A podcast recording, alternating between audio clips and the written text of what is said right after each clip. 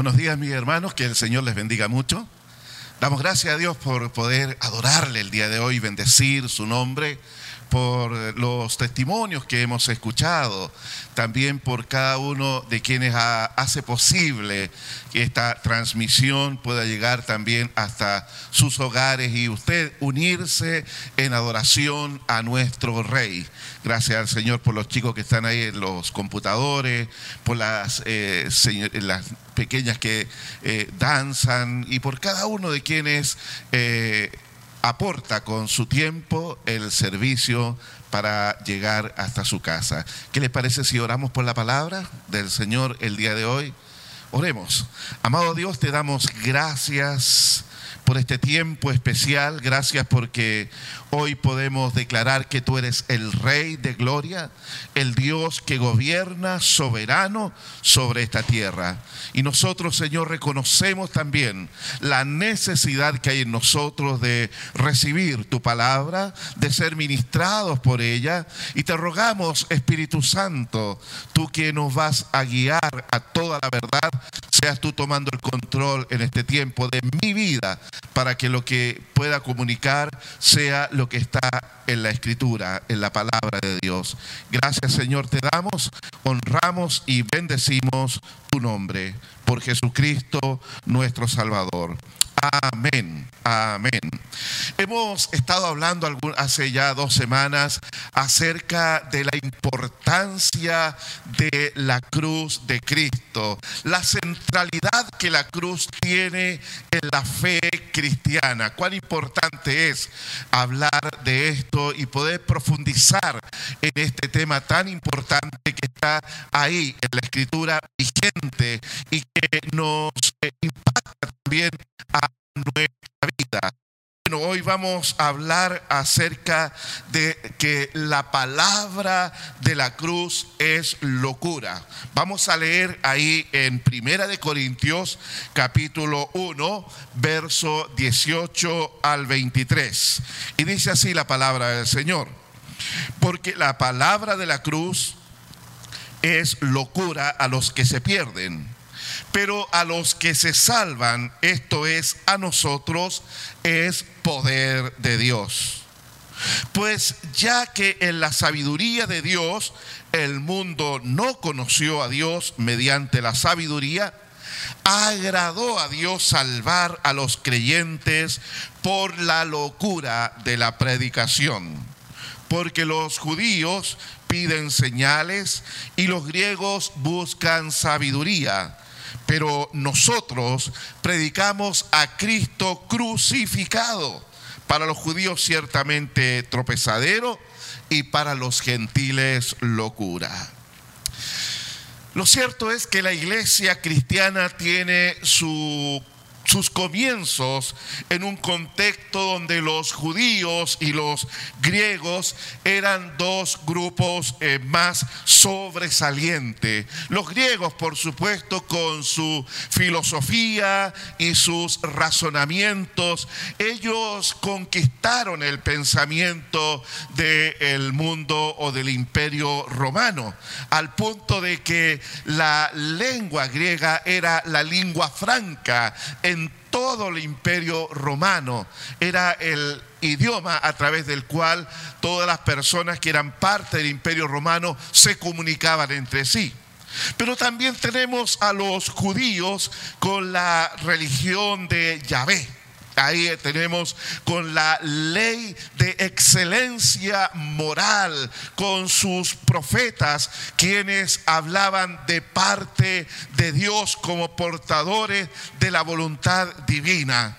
Ahí está, ¿no es cierto? Eh, eh, estas dos culturas o estas dos formas de pensamiento o de cosmovisión de cómo se veía la vida entonces. Pero más allá de los límites del imperio, romano tenemos a todos aquellos que eh, los consideraban los bárbaros, más eh, alejados de la civilización que representaba el imperio romano. Entonces la predicación del Evangelio se dio en sus inicios a estos dos grupos, partiendo primeramente por un breve tiempo en una predicación hacia la nación judía.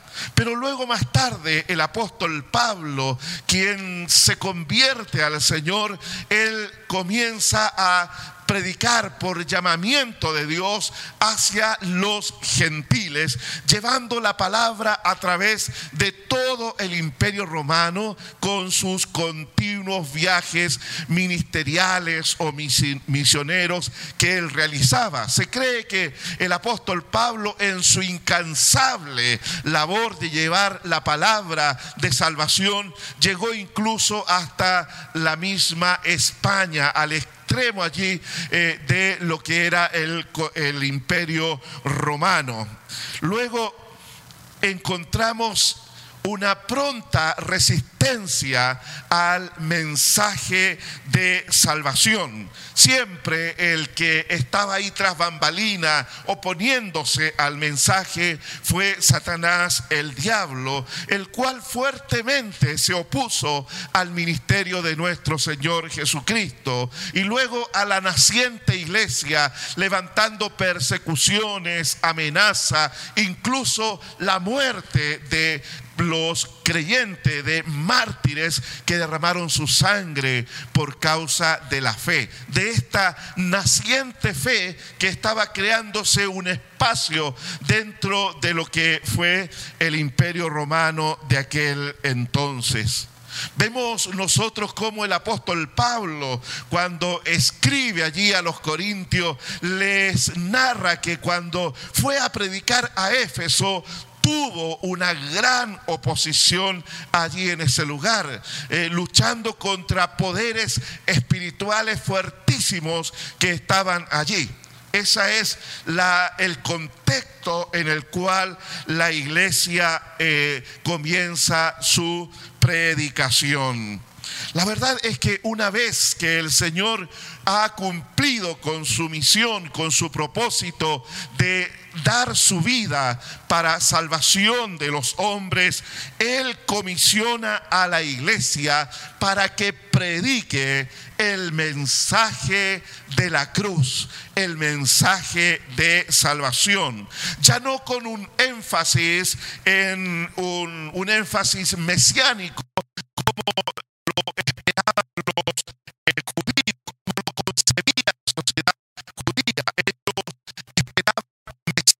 Un libertador que los sacudiera del yugo romano y eh, obtuviese a través de la fuerza la libertad y los pusiese a ellos, a la nación judía. Eh, como una nación dominante sobre todas las naciones de la tierra. La verdad es que el mensaje y la obra de nuestro Señor fue totalmente diferente a lo que ellos esperaban. Y, lo cierto es que el mensaje de la cruz era algo repudiable eh, en la mente común de los habitantes del primer siglo. Porque el mensaje de la cruz nos habla de una demanda a renunciar a sí mismo y al mundo para seguir a Cristo, reconociéndole como el único Señor de su vida. El mensaje de Jesús nos habla justamente de esto y dice que si alguno quiere venir en pos de mí, tome su cruz y sígame.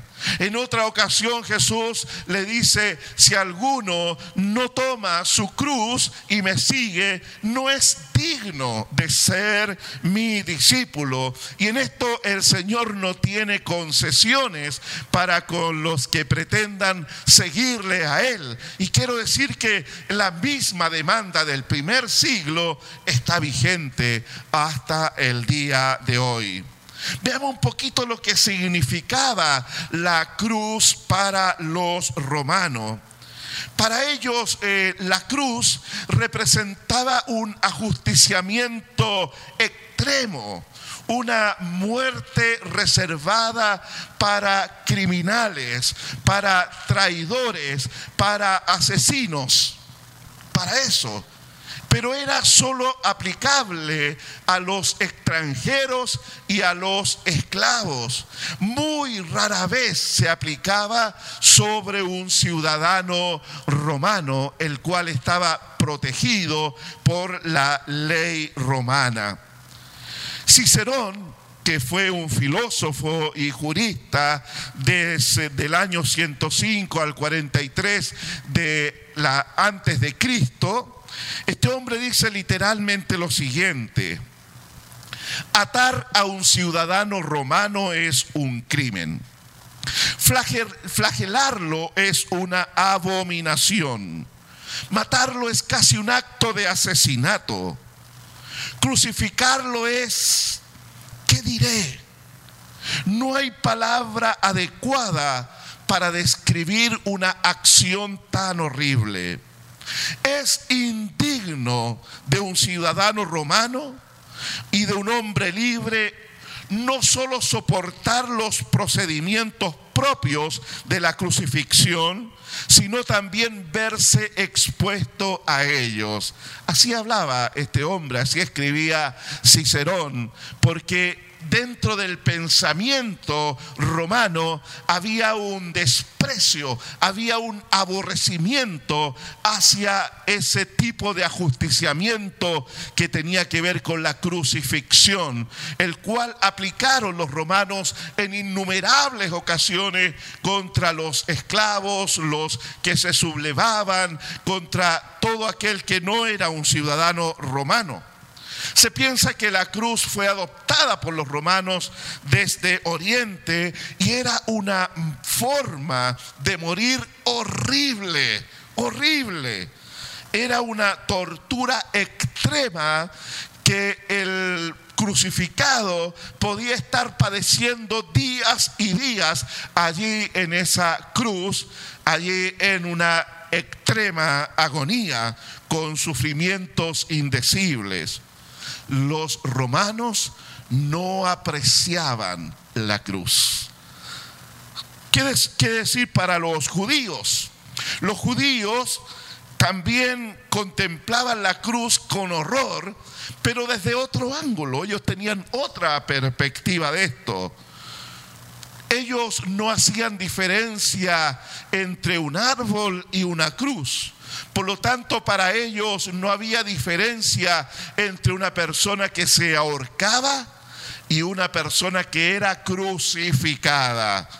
Ellos declaraban sobre, eh, por ello declaraban sobre los criminales que eran ajusticiados de esta forma la maldición que está en Deuteronomio 25, 23, 21, 23, perdón, donde dice, maldito por Dios es el colgado en un madero.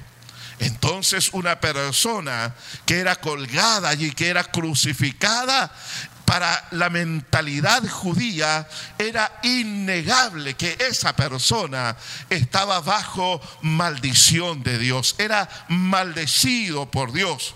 Por lo tanto, resulta un obstáculo insalvable, un verdadero tropiezo para los judíos, para eh, era inaceptable el hecho de que el Mesías, el Mesías esperado, el Mesías prometido como libertador del pueblo, estuviese sometido, sujeto bajo la maldición de la cruz y que ni siquiera hizo el intento de liberar políticamente a la nación. Los romanos por su parte no podían concebir de que Dios muera como un criminal para luego adorarle anunciando que él había resucitado. Cuando la filosofía griega de la cual ellos estaban impregnados tenía un aborrecimiento hacia la materia, hacia lo físico, porque decían que todo lo que era materia estaba contaminado y había que buscar lo, sublime del espíritu. Por lo tanto, si hablamos de un Salvador para ellos, que había vivido, que había sido crucificado y que después resucitó, inaceptable verlo de esa manera.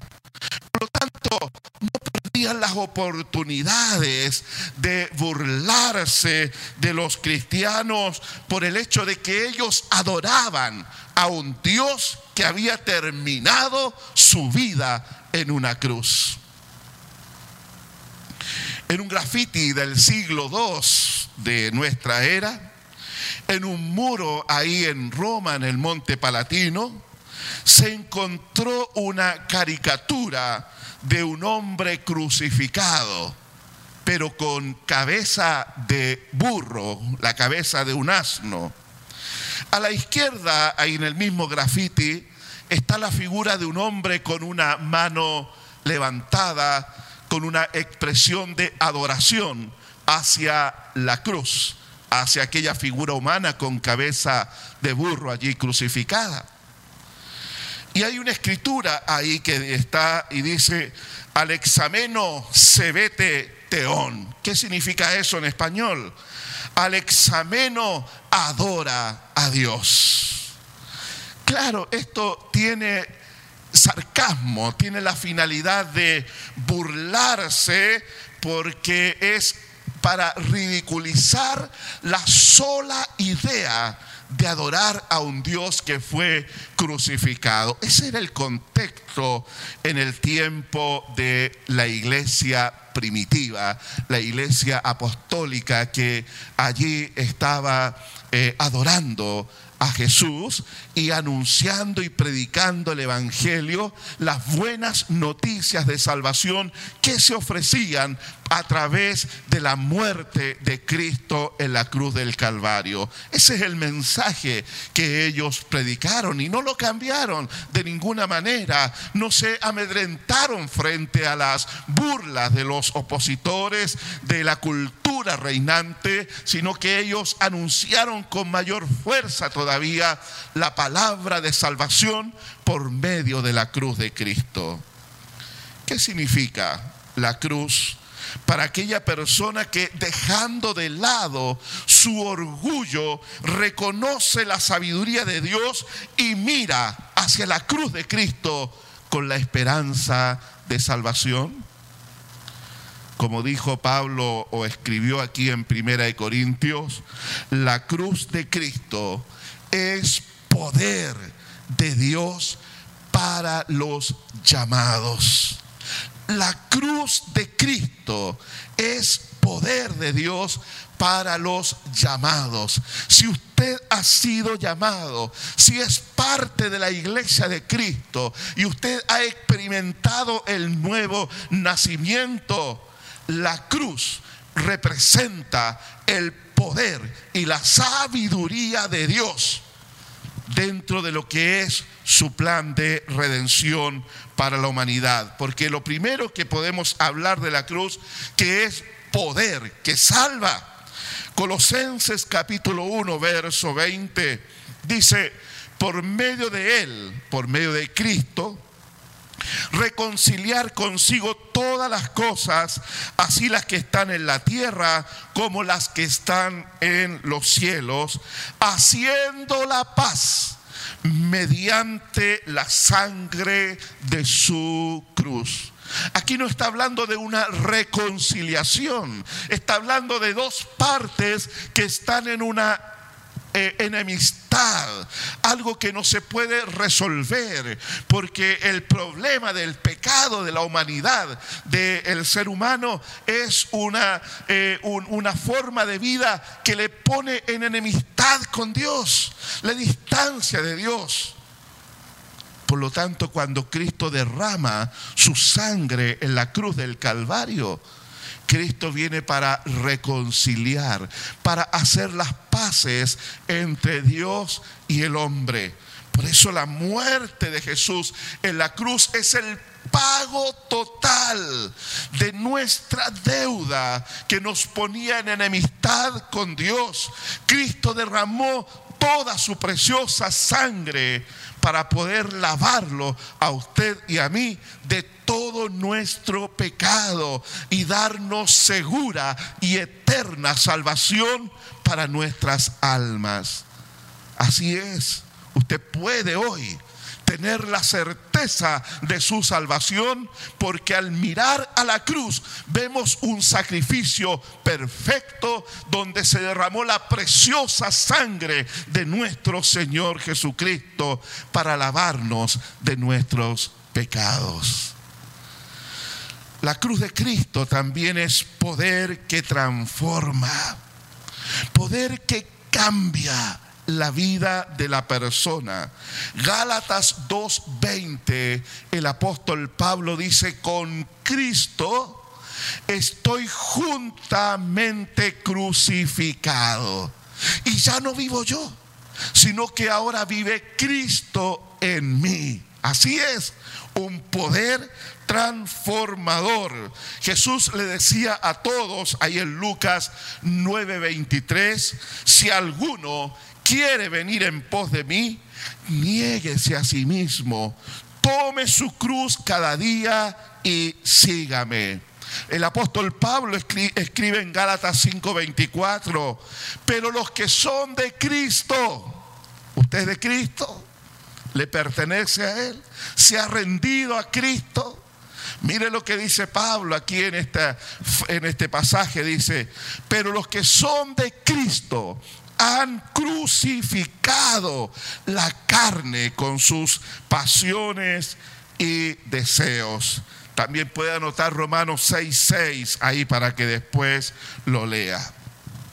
¿Qué, qué, qué está diciendo aquí? Que el cambio de vida para el creyente no es algo opcional. No es una de muchas alternativas que usted puede escoger, puerta A, puerta B o puerta C. No existe tal cosa hay un solo camino y es el camino de la cruz. Y usted tiene que pasar por la cruz para que allí juntamente con Cristo experimentemos la muerte a nuestra vida antigua y juntamente con Él podamos resucitar a una nueva vida para Dios. Eso es, la vida cristiana demanda este cambio en la vida del creyente. Es un estilo de vida el cual nosotros debemos ahora vivir.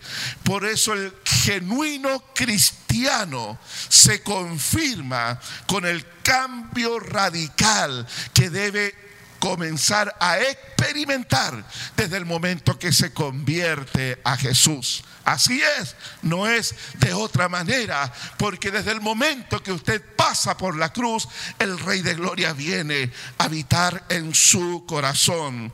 Y una persona que no refleja un cambio radical, sino que continúa viviendo como si Dios no existiera, es porque nunca ha tenido un verdadero encuentro con Dios. Así es.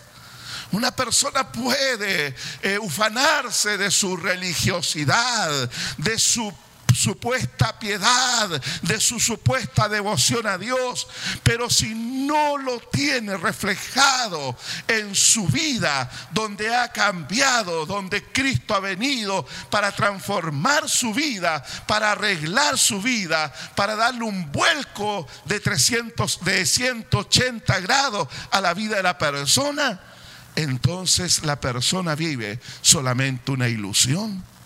Ahora, si una persona cambia por un tiempo, pero luego deja que sus antiguos hábitos vuelvan nuevamente a tomar el control de su vida, esa persona está poniendo en riesgo su salvación. Así es, está poniendo en riesgo su salvación.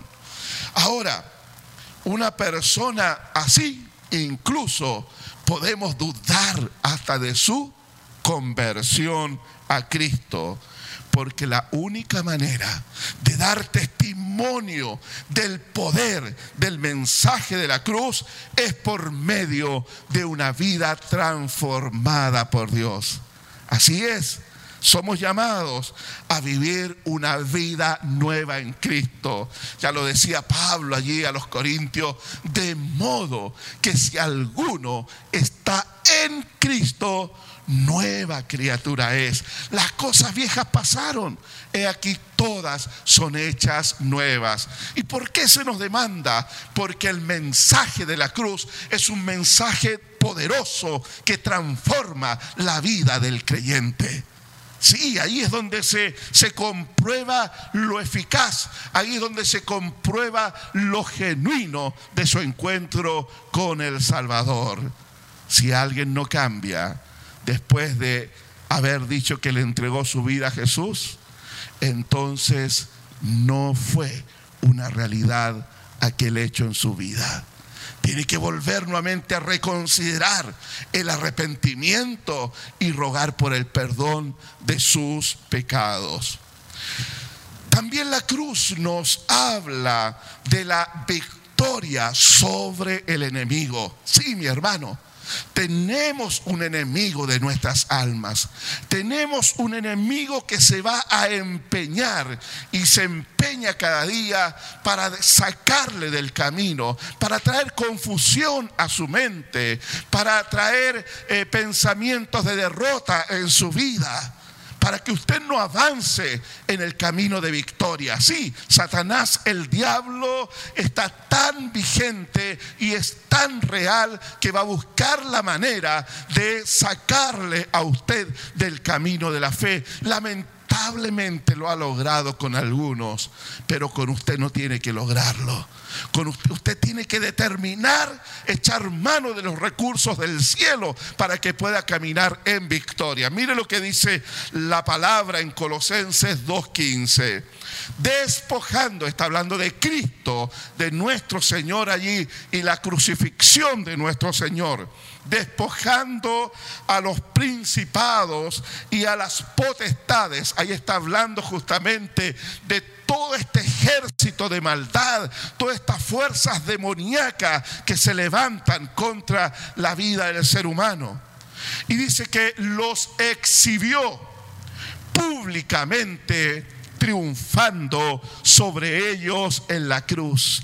Cuando usa esta palabra despojar en el griego original da el sentido de arrebatar violentamente ¿Y qué es lo que el Señor le arrebata violentamente al enemigo? A través de su muerte en la cruz, le arrebata la autoridad que Satanás había usurpado de manos del hombre allí en el huerto del Edén. Cristo, el postrer Adán, en la cruz del Calvario, recupera la autoridad para ponerla ahora sobre su iglesia.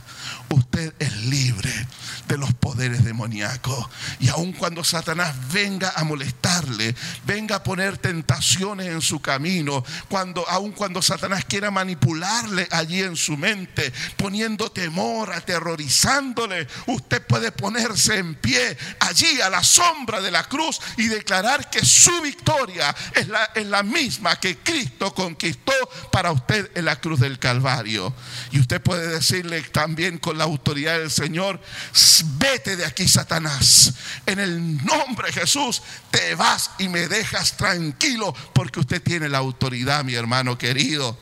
Cristo nos ha delegado esa autoridad y nos ha hecho más que vencedores. Otra cosa que la iglesia es llamada a predicar el mensaje de la cruz.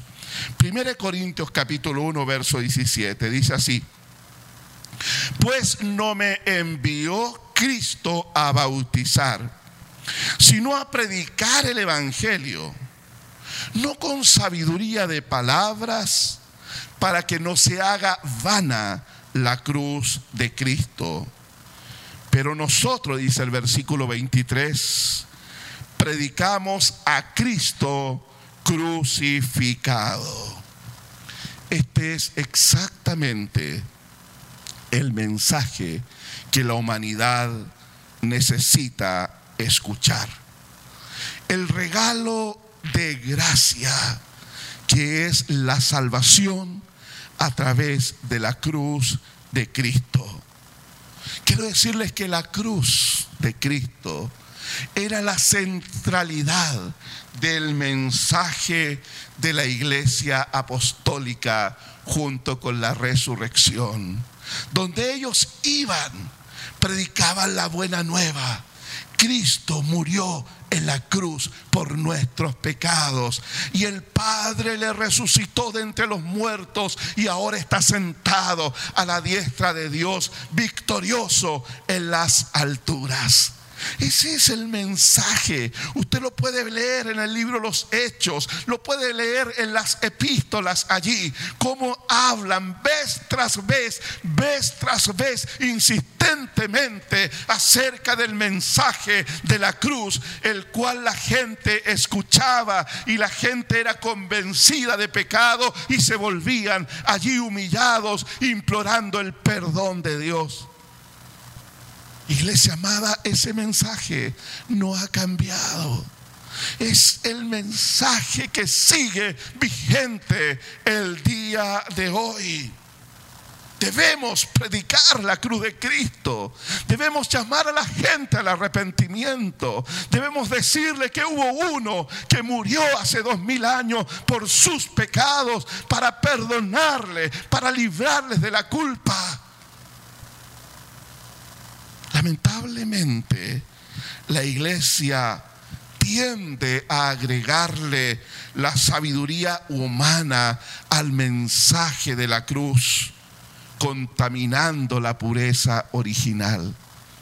A veces nos ponemos creativos y pensamos que, que, tenemos que adecuar el mensaje a los tiempos que vivimos son tiempos modernos, son tiempos diferentes, son tiempos de la tecnología, son tiempos donde los jóvenes buscan otras cosas. Pero la verdad es que puede el hombre avanzar en muchas cosas, en ciencia, tecnología, puede avanzar en tanto, pero el problema del ser humano es el mismo. El hombre vive en una esclavitud al pecado y a la degradación moral en su vida. Y no porque la iglesia se, se convierte en algo divertido y atractivo para el hombre, eso va a hacer que la persona cambie. No, mi hermano. La iglesia tiene, tiene una obligación de fidelidad para con Dios, para predicar el mensaje original. Y el mensaje que el Señor encargó es el mensaje de la cruz de Cristo. Ahí, ahí es donde tenemos nosotros que centrar nuestra fuerza para predicar esa bendita palabra. Son tiempos peligrosos, le dice el apóstol Pablo a su discípulo Timoteo. Tiempos peligrosos donde los predicadores quieren impartir cosas novedosas para impactar a la audiencia. No necesitamos impactar a nadie. Necesitamos predicar la palabra bendita del mensaje de la cruz de Cristo. Oh, hay un hombre, dijo lo siguiente, un predicador. Judas se arrepintió. Judas entendió que hizo mal haber entregado a Jesús. Entonces Judas se arrepintió y fue perdonado. Porque, decía este predicador, cuando Cristo murió y fue a los infiernos y lo graficaba así con, con elocuencia, y fue a los infiernos allí. Todo se iluminó en ese lugar y, y, ahí estaba Judas en una celda y fue Cristo donde estaba Judas y le dijo, Judas, yo vengo a salvarte. Y se lo llevó al cielo con él. Javier Bertucci un pastor venezolano, ex candidato a la presidencia en las últimas elecciones de ese país. Un hombre conocidísimo. Pero no sé qué le pasa a esta gente.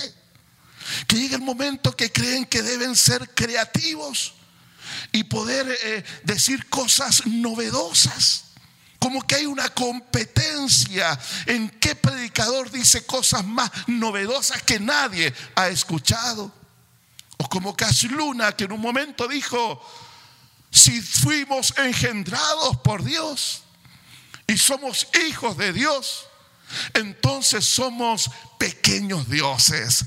Somos Jehová Junior, decía. Cosas novedosas que la gente quiere comunicar para sentirse quizás diferente a los demás. O como ese otro predicador que dijo que, que cuando le anunció a Zacarías que iba a tener un hijo, Juan el Bautista, tuvo que enmudecerlo Dios porque encontró cierta incredulidad en Zacarías y no fuese que Zacarías dijese que no creía a aquel anuncio y eso iba a abortar los planes de Dios. Así que Dios se alarmó y lo mejor que pudo hacer fue enmudecerlo.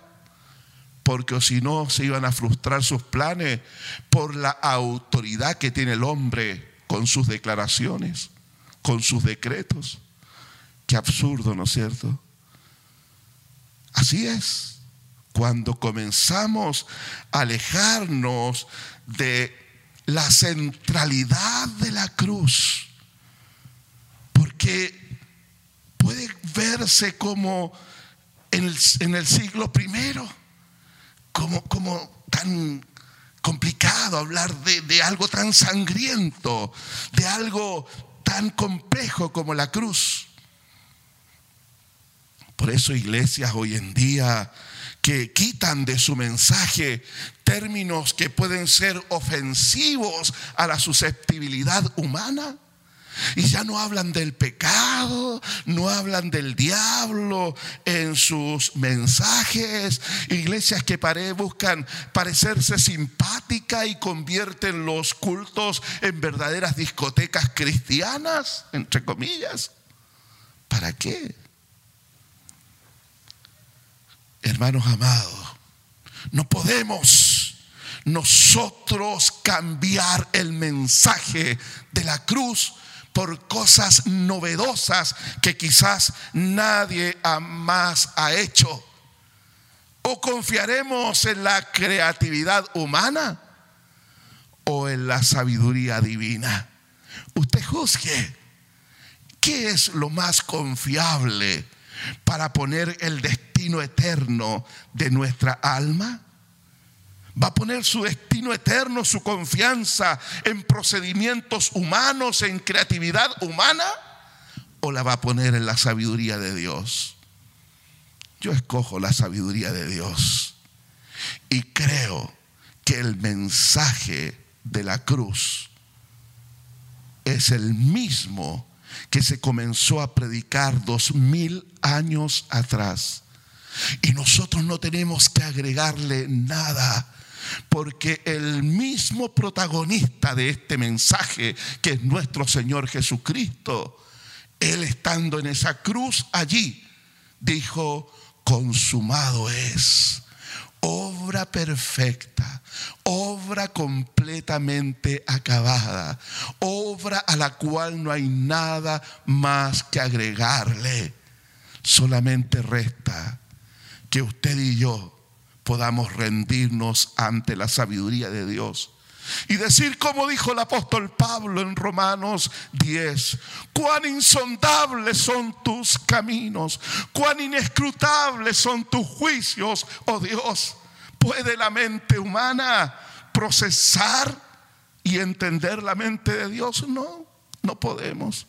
Solamente caer rendidos ante la sabiduría eterna y decirle, Dios, Gracias por haber tenido misericordia de mi pecador. Gracias Dios.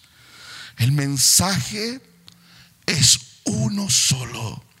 Y el mensaje es que Cristo murió en la cruz como perfecto sacrificio por los pecados de la humanidad, constituyéndose en el único y suficiente Salvador para todo aquel que en él cree.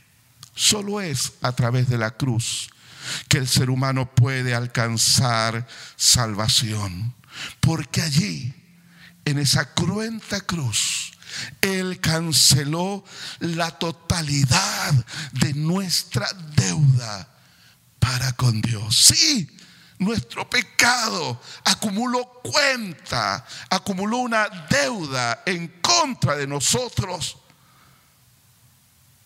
la cual jamás podríamos nosotros pagar solamente mereciendo el infierno como juicio y castigo eterno por nuestros pecados.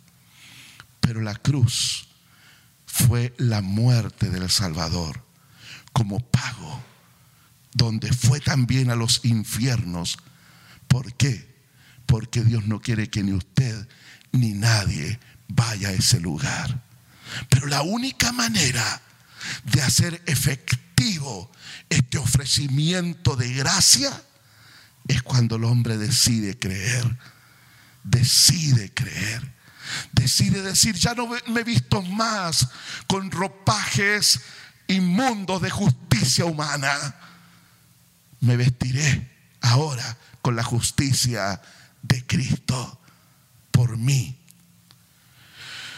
Romanos capítulo 16, 25. Esto es una doxología, es un cántico final de exaltación, de agradecimiento y de reconocimiento por lo que Dios ha hecho y continúa haciendo en favor de los hombres. Voy a leer la nueva traducción viviente. Dice así Romanos 16, 25. Que toda gloria sea para Dios, quien puede fortalecernos tal como lo expresa la buena noticia. En este mensaje acerca de Jesucristo, se ha revelado su plan para ustedes o para nosotros los gentiles. Un plan que estuvo guardado en secreto desde el principio del tiempo. Pero ahora, tal como lo predijeron los profetas y el Dios eterno lo ha ordenado, ese mensaje se da a conocer a todos los gentiles en todas partes para que ellos también puedan creer y obedecerlo a Él. Toda la gloria sea para el único sabio Dios eternamente por medio de Jesucristo. Amén. Amén. El mensaje de la cruz no es para ser cambiado, no es para ser mejorado, no es para que nos convirtamos en creativos y le agreguemos cosas que no están reveladas en las sagradas escrituras, sino es para que lo creamos y lo obedezcamos. Esa es la perfecta voluntad del Padre, para que usted mire hacia la cruz y entienda que a través de la cruz hay salvación y entienda que la cruz es poder transformador. Cambia la vida del que cree radicalmente. La cruz es victoria sobre las huestes infernales de Satanás. Victoria.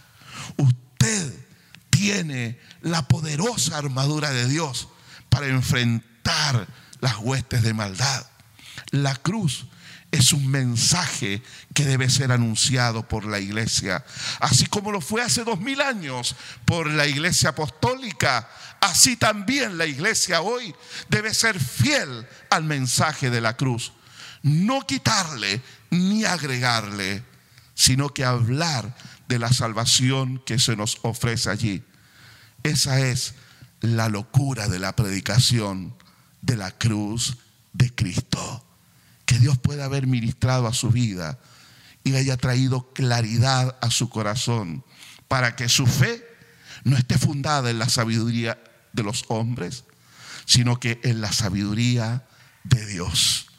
La gente busca señales, la gente busca razonar y entender ciertas cosas, pero ¿por qué no creemos y obedecemos simplemente a lo que ya fue consumado? El perfecto sacrificio de Cristo Jesús en la cruz del Calvario por cada uno de nosotros. Oramos. Amado Dios, agradecemos por tu bondad y misericordia. Gracias por Jesucristo. Gracias porque escogió el método más aborrecible para poder escandalizar la mente del hombre. Gracias Señor por eso, porque eso anula toda la sabiduría y todos los recursos que en la carne podríamos obtener para nuestra salvación.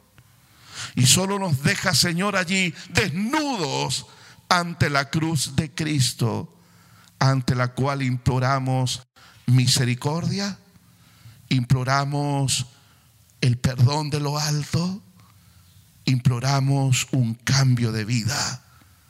Y ayúdanos, Señor, para ser leales, para ser fieles al mensaje de la cruz de Cristo y anunciarlo con fuerza y con plena convicción y certeza, sabiendo que es la única fuente de salvación que está disponible para la humanidad toda. Gracias, Padre. Hoy te honramos, hoy te bendecimos. Por Jesucristo nuestro Salvador. Amén. Amén. No nos avergoncemos de la cruz de Cristo.